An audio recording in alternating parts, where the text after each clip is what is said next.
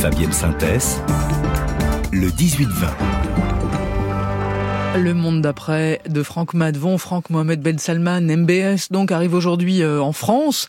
Le prince héritier d'Arabie Saoudite sera reçu euh, après-demain vendredi par Emmanuel Macron. L'ancien paria n'a pas seulement redoré son blason, il est en train de faire de son pays une grande puissance. Oui, depuis 2018, euh, l'histoire euh, commence souvent de la même manière. Quand on parle de MBS, on rappelle d'abord le rôle qu'il a joué dans la mort du journaliste Jamal Khashoggi, euh, tué puis démembré au consulat saoudien d'Istanbul. Tous les services de renseignement le disent. MBS savait, il a approuvé cet assassinat pendant la campagne présidentielle américaine. Joe Biden le qualifiait de paria, effectivement. Le monde entier lui tournait le dos. Mohamed Ben Salman, qui dirige de facto l'Arabie saoudite, à la place de son père, le roi Salman, à la santé fragile, est aussi l'homme de la guerre au Yémen, qui aurait fait 150 euh, 000 morts selon les estimations. Il a multiplié les coups de force, blocus du Qatar ou démission sous la contrainte de l'ancien Premier ministre libanais, Saad Hariri. Mais MBS a changé de stratégie. Oui, il continue, Fabienne, à mépriser les droits de l'homme, soyons clairs. Mais il sait assagi, il se montre ouvert, affable, ceux qui l'approchent assurent qu'il qu'il maîtrise mieux ses dossiers.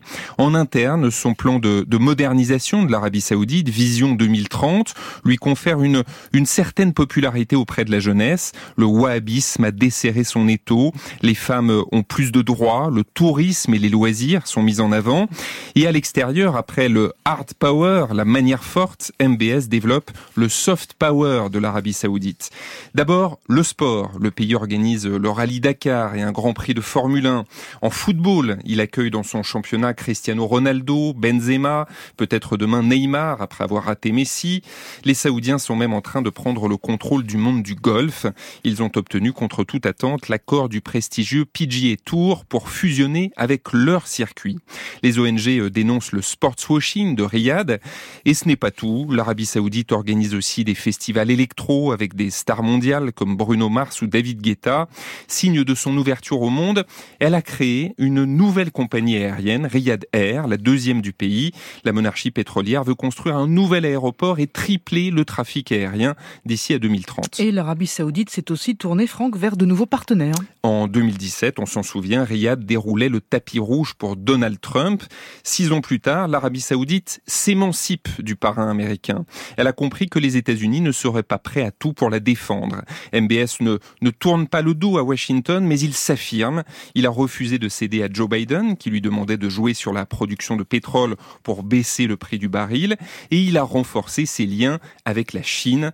Pékin est le plus gros acheteur de brut saoudien et devient même un allié diplomatique. Les Chinois ont servi de médiateur entre l'Arabie saoudite et l'Iran. Car pour s'imposer comme un acteur diplomatique incontournable, MBS doit d'abord faire la paix chez lui, au Moyen-Orient, se réconcilier avec l'ennemi iranien qui vient d'ouvrir une ambassade à Riyad, enterrer l'âge de guerre avec le Qatar, normaliser les relations avec la Syrie. Bachar al-Assad était au sommet de la Ligue arabe à Jeddah. Toutes ces cases sont cochées donc. MBS reçoit aussi le président ukrainien Zelensky tout en parlant aux Russes et il postule pour rejoindre le groupe des BRICS, Brésil, Russie, Inde, Chine, Afrique du Sud. Et alors la France, Franck, dans tout ça Bien, la France est un partenaire commercial mineur hein, pour l'Arabie Saoudite, mais elle produit des avions qui intéressent Riyad. Le salon du Bourget euh, ouvre justement en début de semaine prochaine. Paris est aussi une étape chic pour officialiser la candidature de l'Arabie Saoudite à l'organisation de l'exposition universelle 2030. Une cérémonie aura lieu lundi. Et puis la France reste un partenaire diplomatique de poids dans le dossier ukrainien, par exemple.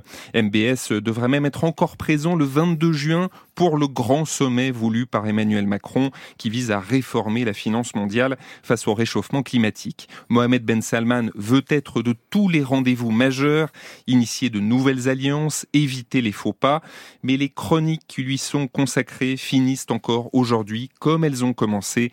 On rappelle la mort de Rashoggi et le fait qu'il a du sang sur les mains. Franck Madvon et le monde d'après tous les soirs dans Un jour dans le monde. Merci beaucoup.